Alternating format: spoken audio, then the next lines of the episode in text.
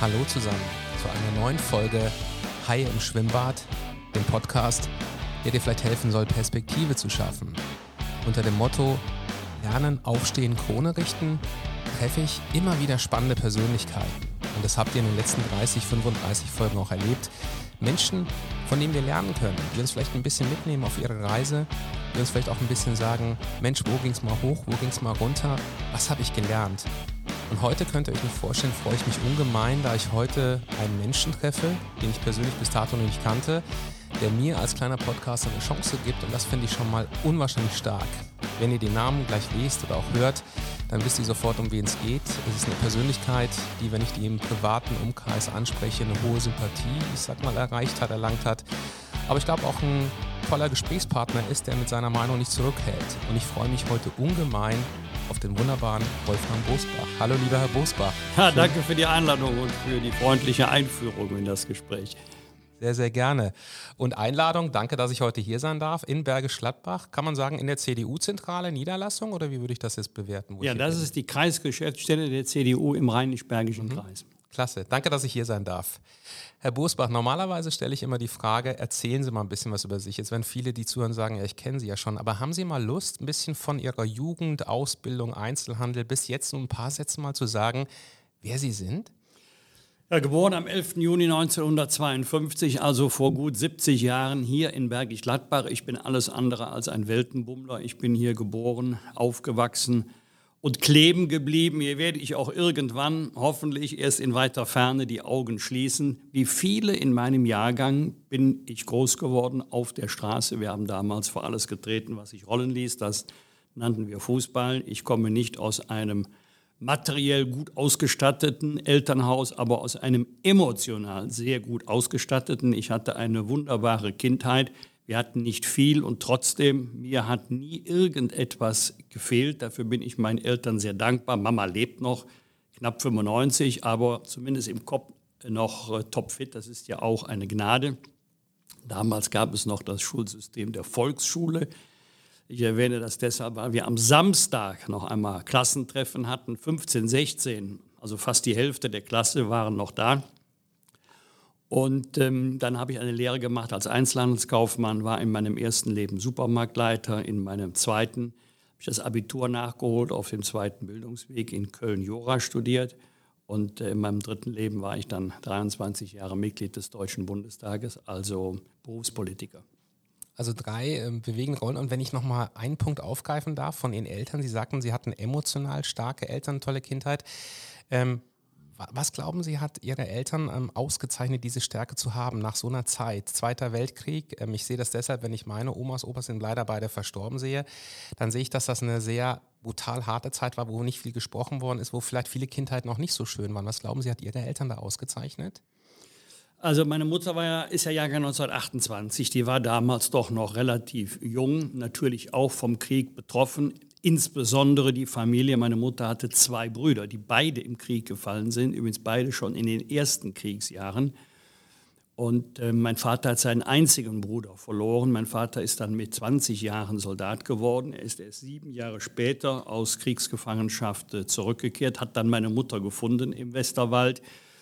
Und äh, meine Mutter kaum, mein Vater hat sehr viel über den Krieg gesprochen. Das war natürlich die prägendste Zeit seines Lebens. Und ähm, ich fand es als Kind beeindruckend, dass mein Vater mir mehr als einmal erzählt hatte, er sei aus Überzeugung Soldat geworden, weil er geglaubt hätte, für eine gute Sache zu kämpfen. Dann liegst du in Russland im Dreck links und rechts sterben die Kameraden und du fragst dich, konnte ein Land wie Deutschland überhaupt auf die Nazis, auf Hitler und andere Kriegstreiber hereinfallen und du hast nur einen einzigen Wunsch, du willst wieder lebend nach Hause.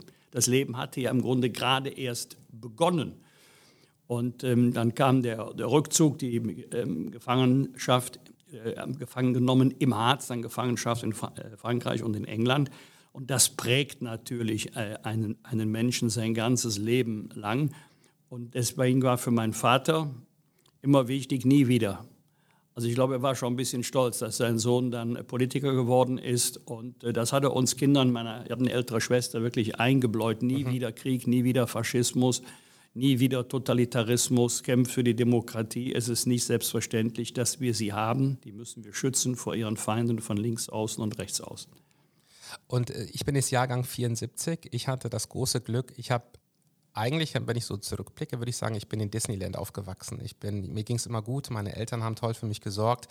Ähm, ich war mittelmäßiger Schüler, ich war auch Einzelhandelskaufmann, übrigens in, ähm, in Wesel und ähm, habe damals meine Ausbildung gemacht. Aber wenn ich so zurückblicke in den letzten 48 Jahren bei mir, habe ich selbst wenn der Golfkrieg damals in meiner Jugend da war, ich habe es nie stark wahrgenommen und ich habe es als selbstverständlich wahrgenommen, dass wir keine Kriege haben. Und jetzt, was im Umfeld passiert oder wenn ich auch in Europa sehe, was passiert mit meinem Gefühl her, dass sehr viel in den Bereich ähm, Rechtspopulismus geht, glauben Sie, wir sind gerade an so einer Kehrtwende in Europa, dass da gerade viel passiert? Weil ich erlebe viel Angst und ich muss sagen, die habe ich auch.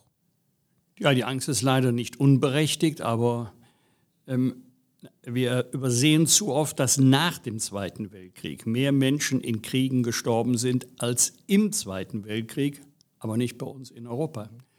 Und äh, wir hatten auch alle gehofft, dass wir unsere Lektion nach, der, nach den beiden Weltkriegen, nach der Nazi-Barbarei gelernt haben. Nie wieder Krieg. Grenzen sind tabu. Es mögen neue Staaten entstehen. Wir hatten früher mal die Tschechoslowakei. Dann kam die Trennung in die Tschechische Republik und die Slowakei aber als Ergebnis einer Volksabstimmung, nicht als Ergebnis einer kriegerischen Auseinandersetzung der beiden Landesteile. Und äh, politische Konflikte mag es geben, aber sie werden eben politisch gelöst und nicht mit Waffengewalt. Und dann kam der 24. Februar 2022 und die Welt sah völlig anders aus. Aber in weiten Teilen der Welt hat es nach dem Zweiten Weltkrieg Krieg gegeben. Und dann saßen wir im Plösch, wir haben das abends im Fernsehen gesehen. Wir haben gesagt, oh, alles ganz schlimm, alles ganz tragisch. Ich kann mich dann auch gut erinnern an den Vietnamkrieg und ähm, an große Demonstrationen, nie wieder Krieg.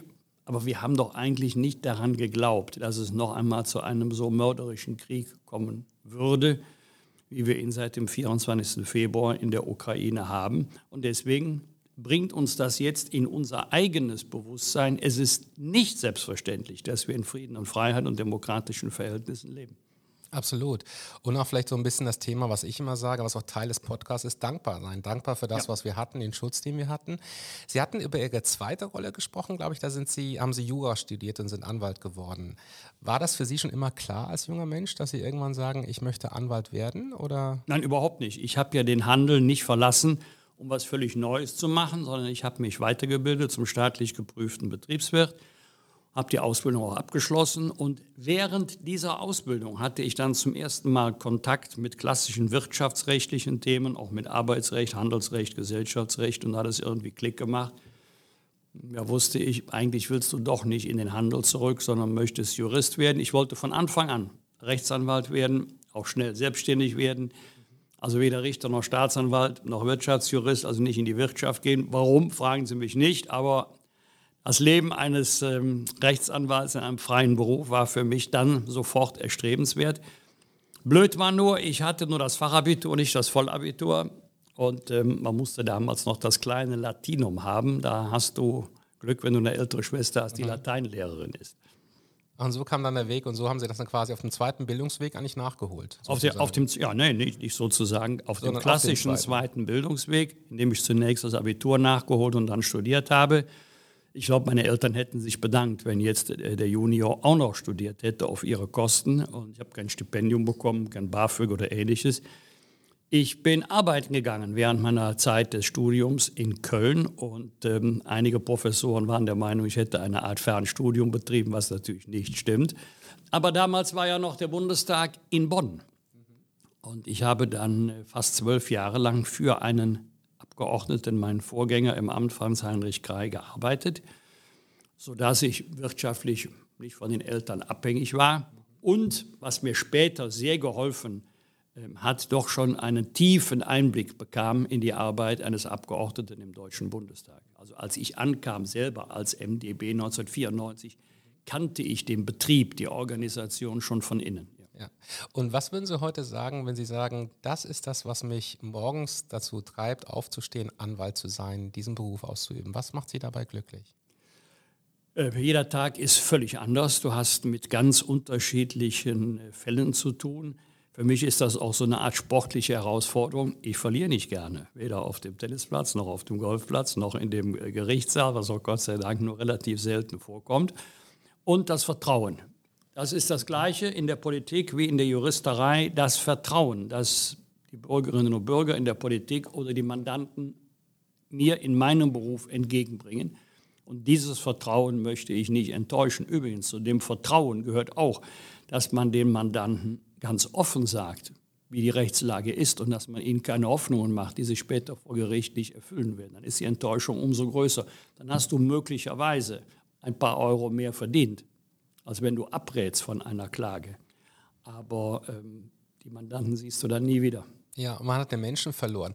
Ich habe eine Sache, vielleicht können Sie mir die mal aus der Ferne ein bisschen erklären, die ich nie verstanden habe, wenn man Anwalt ist. Vielleicht, wenn Sie es beantworten wollen. Es gibt, ähm, es gibt Mörder, man weiß, die haben schlimme Dinge gemacht und dass Anwälte dann sagen, die vertrete ich. Ich habe ich nie verstanden. Und vielleicht können Sie mir da ein bisschen helfen. Dass ich sage, wenn ich weiß, jemand hat eine Frau vergewaltigt. Woher, woher weiß der Mandant das? Das ist eine gute Frage. Äh, woher, war, Entschuldigung, woher, woher, weiß, weiß der, Anwalt das? Ja. Das stimmt, der Anwalt, man weiß es nicht. Aber ja. es ist so ein Vorurteil, es ist so ein, was mir auch immer durch den Kopf geht, einfach, wo ich denke, welche gewisse Menschen könnte man nicht vertreten, ist so mein, mein Gedanke. Ja, war auch so. Es war, es war auch so. Ich hatte einmal einen Fall, da ging es um Kindesmissbrauch. Ja. Nicht in der Kirche, sondern im Sport. Und dann, als ich die Ermittlungsakte gesehen habe, wusste ich, das kann ich nicht. Das kann ich nicht vertreten, weil ich dann nicht so die innere Überzeugung habe. Aber wir haben äh, aktuell ähm, 18 Anwältinnen und Anwälte in der Kanzlei. Das hat dann ein Kollege übernommen. Nur ich selber konnte es nicht. Aber ich weiß, und das gilt für jede Form der Straftat, auch für Kapitalverbrechen, jeder hat einen Anspruch auf eine ordnungsgemäße Verteidigung. Und es gilt für jeden die Unschuldsvermutung. Also der Rechtsstaat würde ja außer Kraft gesetzt, wenn man sagt, ab einer bestimmten Schwere eines Vorwurfs bekommt die oder der keine, keine ordentliche. Verteidigung mehr. Ja, verstehe ich. Da, da, das geht nicht. Ja. Das, ja. Wir sind äh, als Anwältinnen und Anwälte sind wir Organe der Rechtspflege. Äh, und dann ist es, wenn wir ein Mandat übernehmen, dann sind wir dazu verpflichtet, nach bestem Wissen und Gewissen die Angeklagte oder den Angeklagten zu vertreten. Das heißt nicht, das ist jetzt ein ganz wichtiger Unterschied, dass wir ähm, gegen unsere Überzeugung argumentieren. Also das sollte schon in Einklang äh, sein mit der, mit der Rechtslage, mit der Sach- und Rechtslage. Ähm, und deswegen ist es ja auch immer wichtig, dass man ähm, noch eine zweite Instanz hat, entweder Berufung oder Revision, dass man noch einmal drüber guckt, weil keine Entscheidung ist äh, frei von Zweifeln. Ich habe schon Fälle gehabt, da habe ich gedacht, das ist sonnenklar und es endet am Ende mit einem Freispruch. Habe auch schon umgekehrte Fälle gehabt, wo wenn Sie mich jetzt aus der ähm, zeitlichen Entfernung fragen, absolut überzeugt war von der Unschuld der Mandanten. Aber im Laufe des Ermittlungsverfahrens hat sich dann herausgestellt, nee, ist doch ganz anders gewesen. Sehr spannend. Wie ist das, wenn bei Ihnen im Freundeskreis, Bekanntenkreis jemand kommt und sagt, Mensch, Wolfgang, kannst du mich mal vertreten? Ja, das machen? kommt darauf an, welches Rechtsgebiet. Also okay. ähm, ähm, ich fühle mich nicht fit in allen Rechtsgebieten. Mhm. Ich sage mal, nach 32 Jahren anwaltlicher Tätigkeit gibt es vieles, was du kannst, wo ich mhm. guten Gewissens sagen kann, das mache ich, mache ich gerne, mache ich auch gut. Aber ich will jetzt mal ein konkretes Beispiel nennen. Wenn einer käme und sagt, ich möchte mich gerne scheiden lassen, würde ich sagen, tut mir leid, dass die Ehe gescheitert ist, aber ich bin der völlig falsche Mann. Ich habe noch nie mhm. Familienrecht gemacht und möchte in meinem biblischen Alter von 70 Jahren auch nicht mit einer völlig neuen Rechtsmaterie anfangen. Ja. Ähm, das würde Ihnen als Patient auch so gehen. Ich, ich, glaube, Sie wären als Patient skeptisch, wenn jemand sagen würde, egal was Sie haben, Sie können immer zu mir kommen. Ja, ich bin Chirurg, ich mache innere Medizin, ja. ich bin Zahnarzt, bin Augenarzt, ich mache alles, ich kann alles. Da würden Sie sagen, Moment, alles kann er nicht können.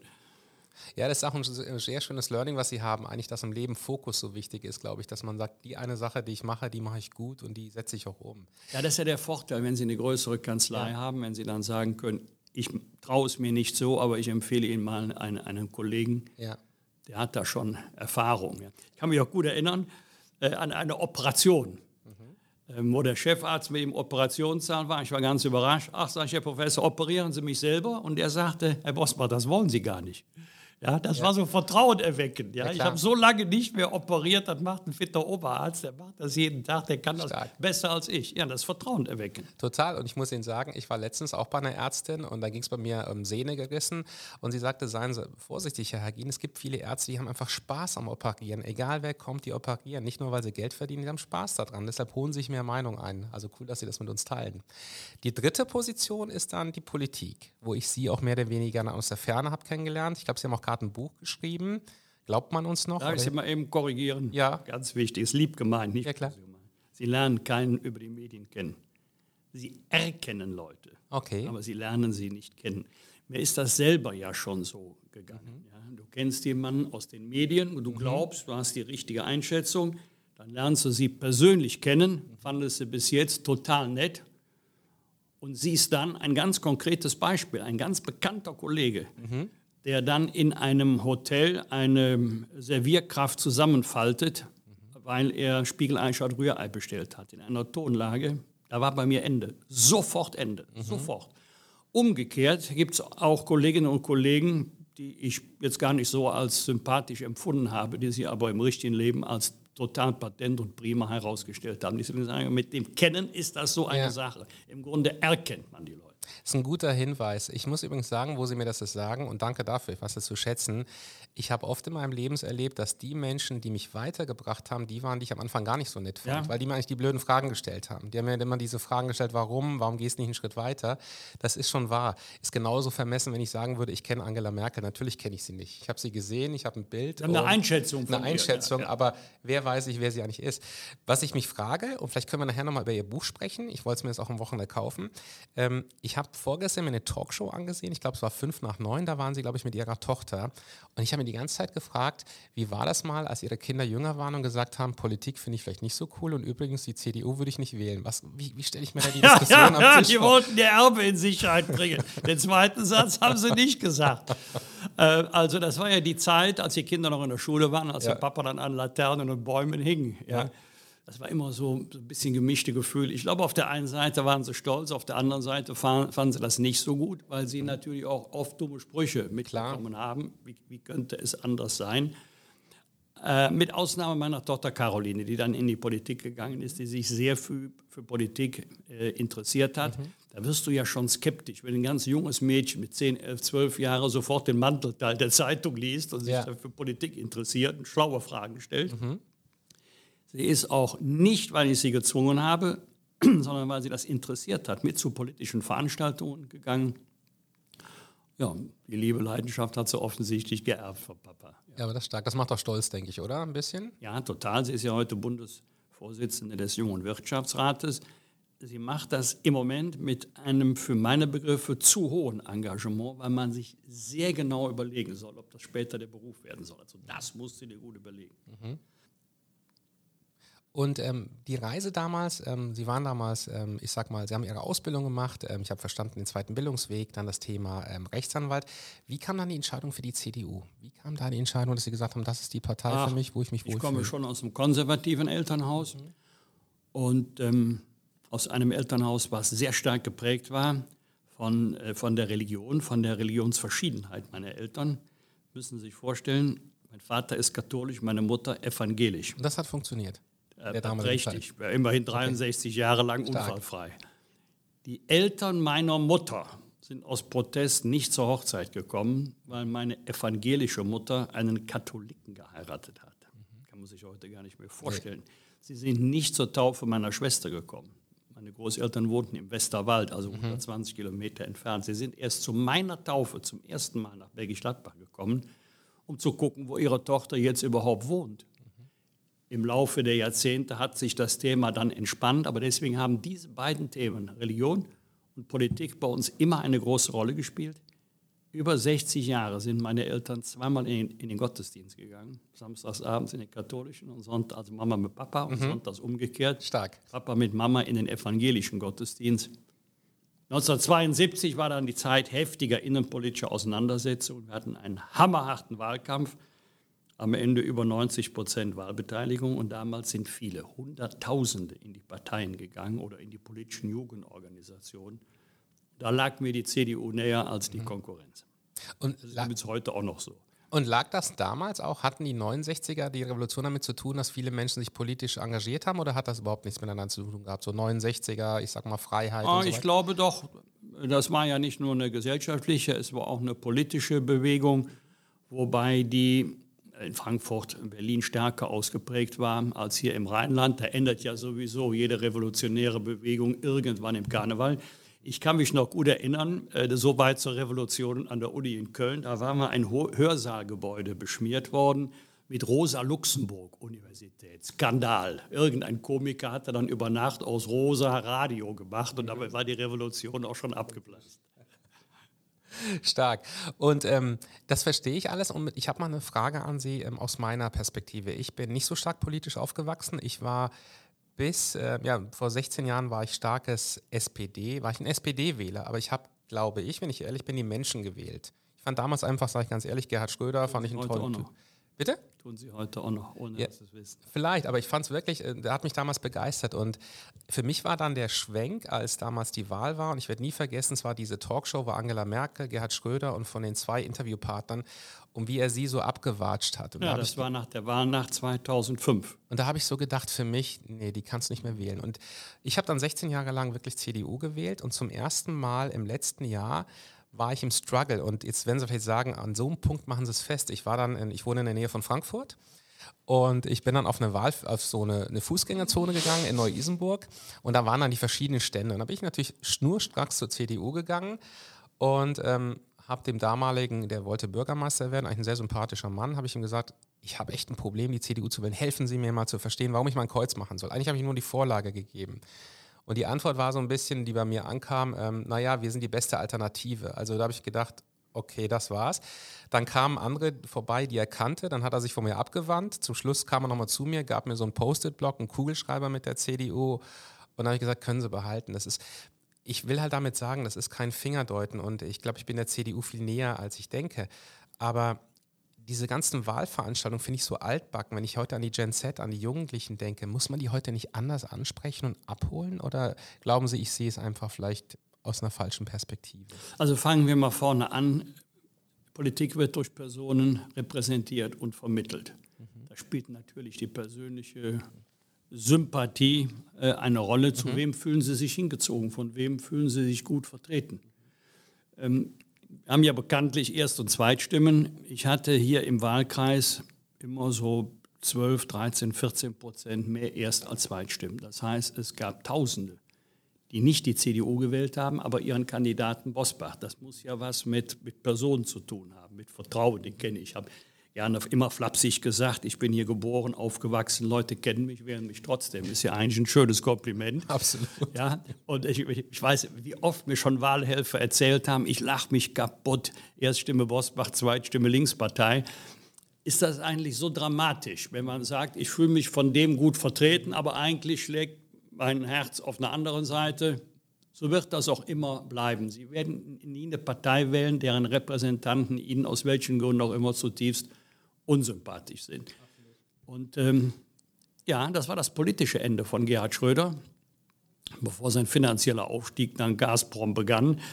Äh, das war die berühmte ähm, Elefantenrunde nach der Wahl 2005. Gerhard Schröder war damals, ich sag's mal, er war gut drauf. Jeder weiß, was ich meine. Und Sie, Sie, äh, Frau Merkel, Sie glauben doch nicht, dass Sie mit unseren Stimmen, also mit SPD-Stimmen, Kanzlerin werden. Sie ist ganz ruhig geblieben. Es hat den Leuten imponiert. Sie hat nicht Kontra gegeben, sondern milde gelächelt und wenige Wochen später war sie dann die erste Bundeskanzlerin. Ja, äh, dann kommt der Kontakt in Neu-Isenburg. So ist das. Du kannst in ähm, Sekunden Vertrauen verlieren oder du brauchst Jahre, um dieses Vertrauen wieder zurückzuholen.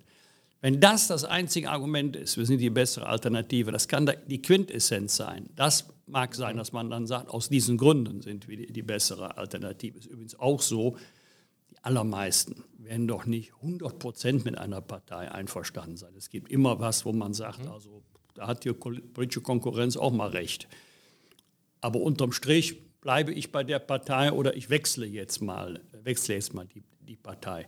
Aber an so einem Stand, insofern wundert mich das nicht, kann man in der Tat Stimmen verlieren oder eben Stimmen gewinnen, je nachdem, wie man sich verhält. Und der letzte Punkt, ja, völlig richtig, das ist immer die Kombination von Thema, Also ist es das, was uns interessiert oder ist es das, was Publikum interessiert? Und der Art der Veranstaltung. Also muss es die strohtrockene Stadthalle sein oder kann man auch mal in eine ganz andere Location gehen, wo das Publikum sagt, das ist ja wirklich interessant, hier mal eine Veranstaltung zu machen. In meiner Sturm- und Drangzeit vor Jahrzehnten habe ich mal ähm, eine lange Internetnacht gemacht. Also das ging von acht bis acht, zwölf Stunden Internet in einem Unternehmen, die mir damals für die Junge Union die Rechner zur Verfügung gestellt haben. Da war morgens um drei Uhr mehr los als bei einer Veranstaltung abends um 20 Uhr. Dutzende junge Leute kamen da und ließen sich das dann von den Fachleuten, da waren auch so dicke, fette Rechner, den dicken Monitor. Commodore oder wie die damals hießen, ließen ja. sich das alles erklären. Ja, so musst du sie, so musst du ja. sie ansprechen. Äh, und ähm, ich glaube, dass es viele gibt, die sich durchaus für Politik interessieren, vielleicht auch engagieren. Man muss sie nur abholen. Ja.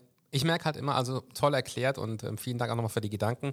Ich merke halt immer, wenn diese entscheidenden Wahlen sind, äh, so vor zehn Jahren gab es für mich nicht diese Themen Wahlomat, diese App, aber mittlerweile ist das wirklich so ein Standard geworden und ich merke, ich frage dann immer meine Freunde, ich sage, aber warum müsst ihr diese App benutzen? Ähm, sagen die, ja, weil wir uns so schwer tun, zu unterscheiden. Also ich höre immer mehr und es geht mir auch so, ich kenne nicht jedes Wahlprogramm, aber ich gucke schon rein, dass ich teilweise merke, das ist alles sehr ähnlich. Das ist so, ich glaube einfach vielen Bürgern fehlt das einfach, deshalb nutzen sie vielleicht diese Tools.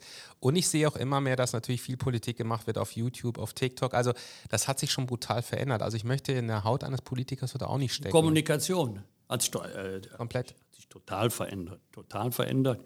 Ich bin ja mit Ausnahme von LinkedIn nirgendwo unterwegs, weil entweder mache ich es richtig oder ich mache es gar nicht, aber ich lasse es nicht durch ein Team machen oder durch Mitarbeiter machen, was dann authentisch wirken soll. Also wo Bosbach draufsteht, ist auch, ist auch Bosbach drin, aber ich habe kein Büro mehr, ich habe keine Mitarbeiter mehr, muss das alles selber machen. Und wenn du normal berufstätig bist, wie andere auch, 40, 50 Stunden Woche, da kannst du nebenbei nicht auf der ganzen Klaviatur noch spielen und das Volk bespaßen mit ganz unterschiedlichen Inhalten, geht nicht, hat sich, hat sich komplett verändert ist so. Muss man nicht jetzt auf jeder Welle mitsurfen, äh, aber man kann die Zeit auch nicht zurückdrehen. Ja, es hat sich verändert. Hat sich verändert. Haben Sie Lust, mal ein bisschen was zu Ihrem neuen Buch zu sagen? Wer glaubt uns noch, wenn ich richtig oder ja. den Titel falsch interpretiert? Ja, ja, ja, ja, gut, das soll ja jetzt äh, der kurze Werbeblock werden. Also, nee, es interessiert äh, mich wirklich. Also, ja, interessiert mich wirklich. Ich ähm, bin jetzt seit äh, 50 Jahren politisch aktiv. Ich weiß nicht, wie viele tausend Veranstaltungen ich durchgeführt habe in der Zeit jetzt etwa pro Jahr noch so 250, 300. Allesamt super gut besucht. Und ich spüre natürlich, dass es ein hohes politisches Interesse gibt, aber dass die Distanz zwischen Wählern und Gewählten immer größer wird, dass viele uns mit Skepsis betrachten, mit Interesse, aber auch mit Skepsis. So kannst du denen trauen und das auch, muss man objektiv mal zugeben, dass die, die, die Lücke oder die Distanz zwischen den politischen Zusagen, Versprechungen, Verheißungen und der Realität in den letzten Jahren immer größer geworden ist. Und dann habe ich mich mal hingesetzt, das war ja zur Corona-Zeit, da hatte ich ja genug Zeit, 156 Veranstaltungen waren in zwei Jahren ausgefallen oder sind ins Netz gewandert. Auf einmal konnte ich den Verlagen sagen, ich habe Zeit, jetzt schreibe ich nochmal. mal und habe dann auf über 200 Seiten anhand von einer Fülle von Beispielen nur versucht, auch ein bisschen mit Augenzwinkern, versucht zu erklären, ähm, wie das gekommen ist, warum wir heute diese Probleme haben. Fast die Hälfte der Bevölkerung sagt, sie ist politisch interessiert oder sehr interessiert. Fast die Hälfte. 1,6 Prozent sind Mitglieder einer Partei, in irgendeiner Partei. Also gibt es eine riesen Kluft zwischen denen, die sagen, Politik interessiert mich, aber lass mich mit Politik in Ruhe. Also großes Potenzial auf jeden Gro Fall. Großes Potenzial. Und ähm, ich mache da auch nicht an Parteigrenzen ähm, Halt. Ich schildere das ziemlich objektiv. Mhm. Stark. Und eine Frage habe ich nochmal vielleicht abschließend zum Thema Politik. Wenn Sie nochmal über Angela Merkel sprechen, was würden Sie sagen, ist die eine Sache, die wir von ihr lernen konnten? Sie hatten vorhin gesagt, diese Ruhe. Das hat mich begeistert, als sie damals Trump kennengelernt hat, der sie aus meiner Perspektive sehr abgewatscht hat. Und ich dachte, wieso lässt die das mit sich machen? Und im Nachhinein dachte ich, nee, die ist einfach cool. Die ist einfach.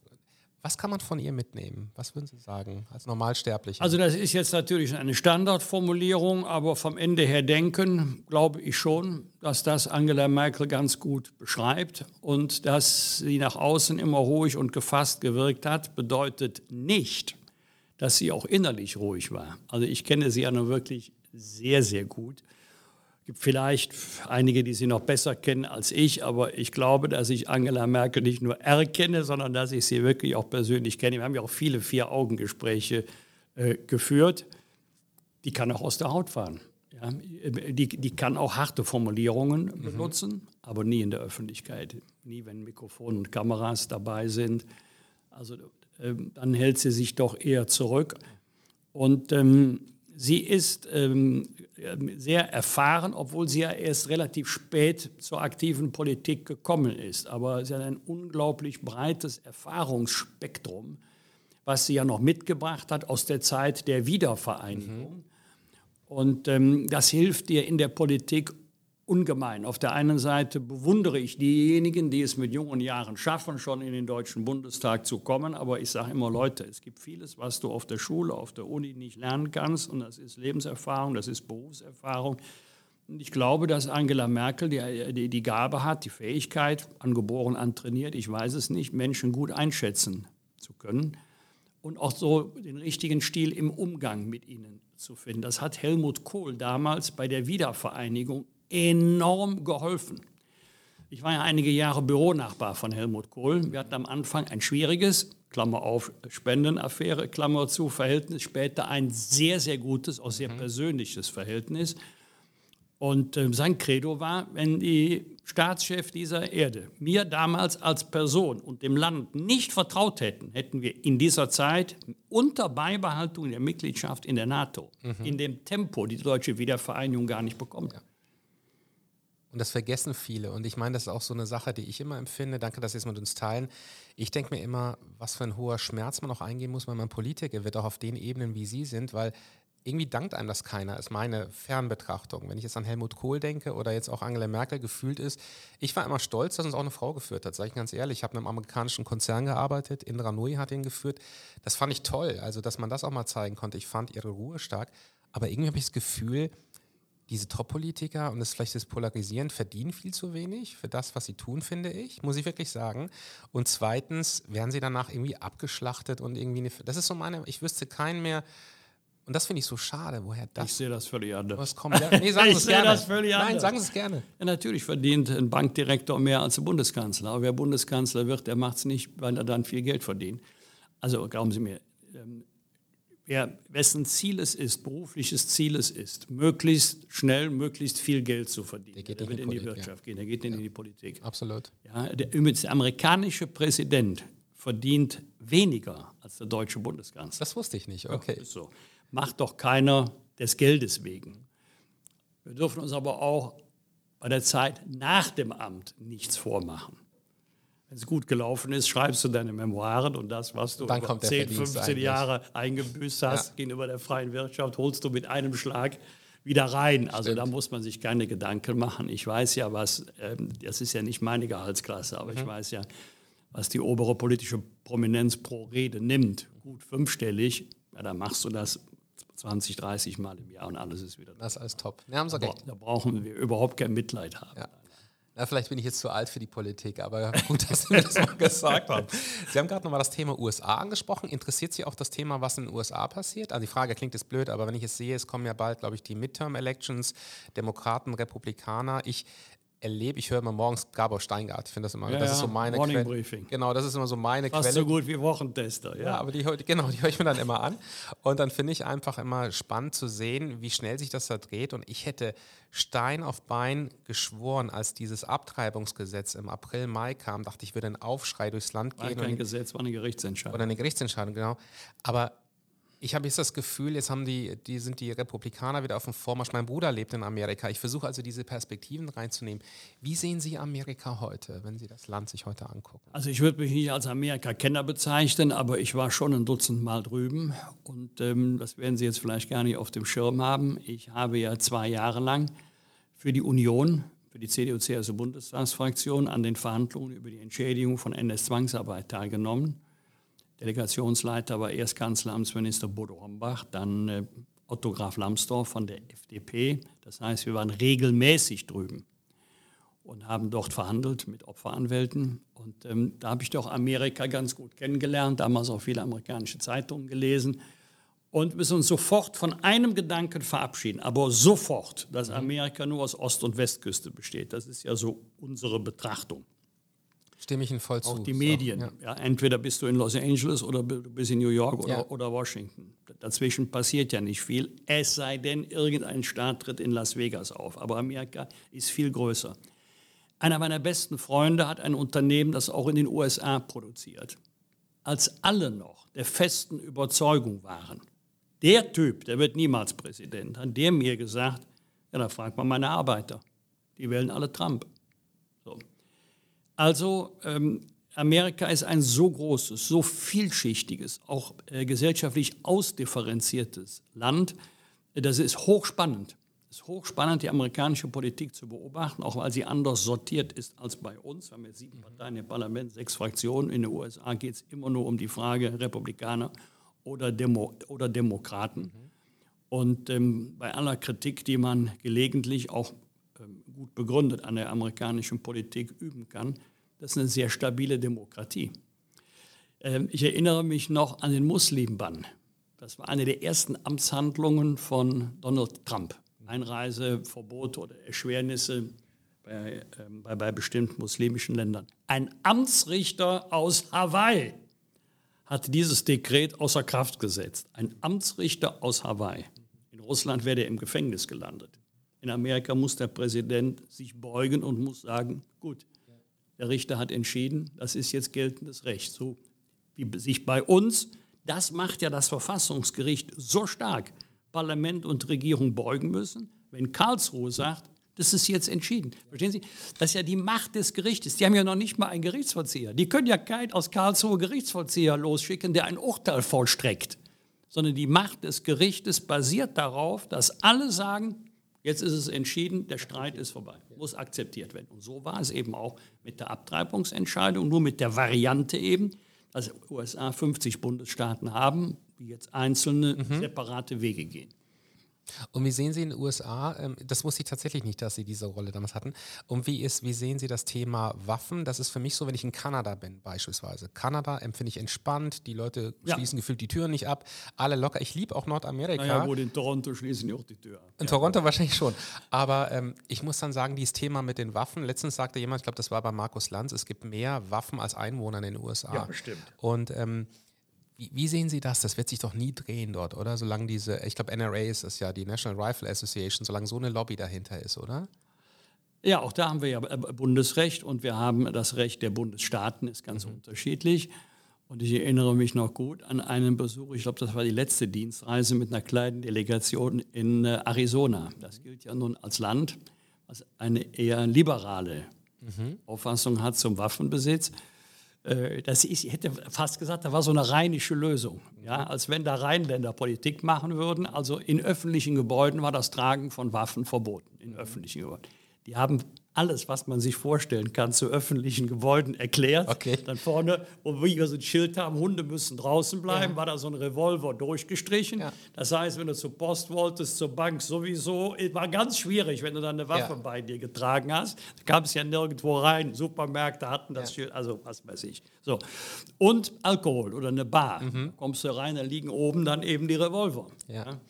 Und ähm, Nein, ist richtig. Ich weiß nicht, ob es alleine die, äh, die Macht dieser Lobbyorganisation ist. Ähm, ich glaube, es ist für die Amerikaner noch so ein bisschen ihr Urverständnis von der Selbstverteidigung, Stay Your Ground, ja, dass man sagt, das ist auch eine andere Einstellung zum Staat. Ja. Wenn du dann mal die Weite gesehen hast von Arizona, die unendliche Weite dieses Bundesstaates, wenn du eine Farm hast und der nächste Nachbar ist 10, 15 Kilometer von dir mhm. entfernt und kannst auch nicht 110 wählen oder was die drüben. Du willst dich verteidigen einfach. Haben. Auch, ja. Einfach um mhm. sich zu verteidigen. Mhm. Es ist ein etwas anderer Blick, auch ein anderer Blick, ob du auf der Fifth Avenue in New York bist. Dann sind die Verhältnisse ja. völlig anders. Aber es ist auch interessant, was sie sagt mit Ost-West-Küste. Ich hab, äh, wurde letztens auch gefragt, ich ähm, sag, wie oft bist du in Amerika gewesen? Sage ich 20 Mal. Und dann sagte jemand zu mir, du kennst Amerika gut. Und ich sagte genau das. Ich sage, ich kenne Kalifornien. Ja. Wenn ich im Urlaub bin, wenn mir Geld egal ist, weil dann bin ich da zwei Wochen, dann interessiert es mich nicht, ob der Starbucks 8 Dollar kostet. Und in New York, aber ich war noch nie in der Mitte. Und ich habe in einer Talkshow, glaube ich, gesehen, ich weiß nicht, ob das Ihr Feedback war, dass viele auch so die, die Basis verlieren halt. Es ist immer so die Verlockung, ich gehe nur in gewisse Bundesstaaten oder ich merke das auch immer wieder, ich lerne in meiner Rolle, ich bin im Vertrieb immer am meisten, wenn ich mit den Menschen spreche, die im Außendienst sind, die in den Supermärkten sind. Was ich damit sagen will, dass man mit den Leuten spricht, auch was Sie eingangs sagten mit Trump-Wähler, dass man nicht plötzlich überrascht ist und denkt, wieso wählen die den? Man sagt dann immer so leicht, ich merke das bei mir im Bekanntenkreis, vielleicht auch mir selbst, die müssen alle dumm sein. Dann sage ich immer, nee, Nein, da viele, ich mal vorsichtig. Die können ja. nicht alle dumm sein. Und vor allen Dingen, wenn ich sehe, was für tolle Konzerne aus Amerika kommen, was für tolle, also da bin ich immer vorsichtig. Jetzt haben wir noch ein paar Minuten. Ähm, es ist so spannend, aber ich habe immer noch zwei Fragen. Eine Frage würde ich Ihnen gerne vorweg noch stellen. Bei Hai im Schwimmbad reden wir auch immer mal über Tiefschläge, Schicksale. Gibt es irgendwas, wo Sie sagen, das war ein Tiefschlag für mich im Leben, beruflich, privat. Und so bin ich rausgekommen. Gibt es da was, was Sie teilen möchten? Äh, beruflich nicht, gesundheitlich schon. Ähm, ich habe ja nun zwei schwere ähm, gesundheitliche Probleme, die ich seit Jahren mit mir rumschleppe. Das eine ist die chronische Herzerkrankung, die habe ich jetzt seit fast 30 Jahren. Ich trage ja Herzschrittmacher und Defibrillator, der mir mittlerweile dreimal schon das Leben gerettet hat. Und seit 2010 weiß ich, dass ich Krebs habe, aber ich weiß auch, es gibt viele, die haben wesentlich größere gesundheitliche Probleme als ich. Deswegen sage ich gerne, ich habe mein Leben lang Glück gehabt, aber mhm. zweimal richtig Pech. Aber ähm, ich bin dem lieben Gott trotzdem dankbar. Wäre natürlich froh, wenn ich diese beiden Handicaps nicht hätte. Aber äh, einmal durchschütteln und weiter geht's solange ich das tun kann, was ich gerne mhm. tun möchte, ist alles in Ordnung. Wenn ich bestimmte Dinge noch unbedingt gerne tun wollte, aber ich kann es nicht mehr körperlich, das wird mir schwerfallen. Kann ich, dürfte ich noch eine Frage stellen zur Erkrankung? Wie war das? Ich frage deshalb, ich bin im Ehrenamt im ambulanten Kinderhospiz und ich habe jetzt letztens leider wieder einen Jungen erlebt, der ist mit 17 ähm, Jahren an Krebs gestorben, wo ich so denke, das ist so tragisch, weil so, weil so ein junges Leben hatte oder eben so kurzes Leben hatte. Als der Arzt Ihnen das gesagt hat, man geht ja zum Arzt und ich frage das für mich, man vermutet ja nichts und dann sagt der Arzt plötzlich, da ist was. Wie, mit wem haben Sie danach als erstes gesprochen, als diese Diagnose dann kam? Äh, mit mir. Also ich ähm, bin da keiner, der in der Gegend mhm. rumläuft und das erzählt. Ich habe das wahrscheinlich mal in einem Nebensatz zu Hause fallen gelassen, mhm. mit dem Schlusssatz, wollen wir mal mhm. gucken, wie es weitergeht. Es war ja ein Zufallsfund. Es war ein Zufallsfund beim routinemäßigen Austausch des Herzschrittmachers, weil die Batterie alle war. Mhm. Hatte ich einen sehr hohen PSA-Wert und dann kommt der Satz, den sagt ja dann jeder Arzt, mhm. aber muss nichts Ernstes heißen, lassen mhm. Sie das mal abklären. Ja, das mhm. Ergebnis war, dass ich ein paar Wochen später im Krankenhaus war mit der radikalen Operation, weil der Krebs, ohne dass ich irgendwas gespürt hatte, schon so weit äh, fortgeschritten war. Die eigentliche Zäsur war, als mir dann nach mehreren Therapiestufen der Arzt erklärt hat, also nach menschlichem Ermessen und ärztlicher Erfahrung ist mit Heilung nicht zu rechnen. Es geht ja um Lebensqualität, es geht um Lebensverlängerung, aber mit Heilung ist nicht mehr zu rechnen. Das war die Zäsur. Der war ja trauriger als ich. Ich weiß noch, dass ich ihm gesagt habe, jetzt mal Kopf hoch, das Leben geht weiter. Jetzt seien Sie mal nicht so traurig. Ja? ja? Nie an Dingen verzweifeln, die du nicht ändern kannst. Akzeptieren. Ja. Vielen Dank für diese Offenheit. Die letzte Frage. Wann war das letzte Mal, Herr Bosbach, dass Sie was zum ersten Mal gemacht haben? Gerade, gerade war ich zum ersten Mal mit den Haien im Schwimmbad. Stark, das war toll, dass Sie dabei waren. Und das ist eine schöne Überleitung, die Abmoderation. Ja, was soll ich sagen? Ähm, den Podcast zusammenzufassen ist schwer. Ich habe ähm, einen, finde ich, super sympathischen Menschen kennengelernt, der im Einzelhandel gelernt hat, der auf dem zweiten Bildungsweg dann ähm, Rechtsanwalt geworden ist, was er heute noch ausübt, der lange, lange Jahre und auch bis heute noch aktiv in der CDU unterwegs ist, der von vielen Menschen gekannt wird und ich glaube, das wird er jetzt als Schleim sehen, aber auch geliebt wird. Also ich kann das in meinem, und ich habe einen großen Freundeskreis sagen, da ist das definitiv der Fall. Für mich war spannend, auch mal über die Generation Zweiter Weltkrieg zu sprechen, über das danach, über das die Selbstverständlichkeit, dass es gar nicht so selbstverständlich ist, dass man eben nicht im Krieg lebt. Wir haben einen Wechsel gemacht nach Nordamerika und vieles, vieles mehr. Ich freue mich ungemein, wenn ich die Folge nachbearbeite und sage einfach mal ganz großes Danke an den lieben Wolfgang Bosbach. Danke, dass Sie dabei waren. Ich habe zu danken und auf Wiederhören. Alles gut. Machen Sie es gut. Tschüss.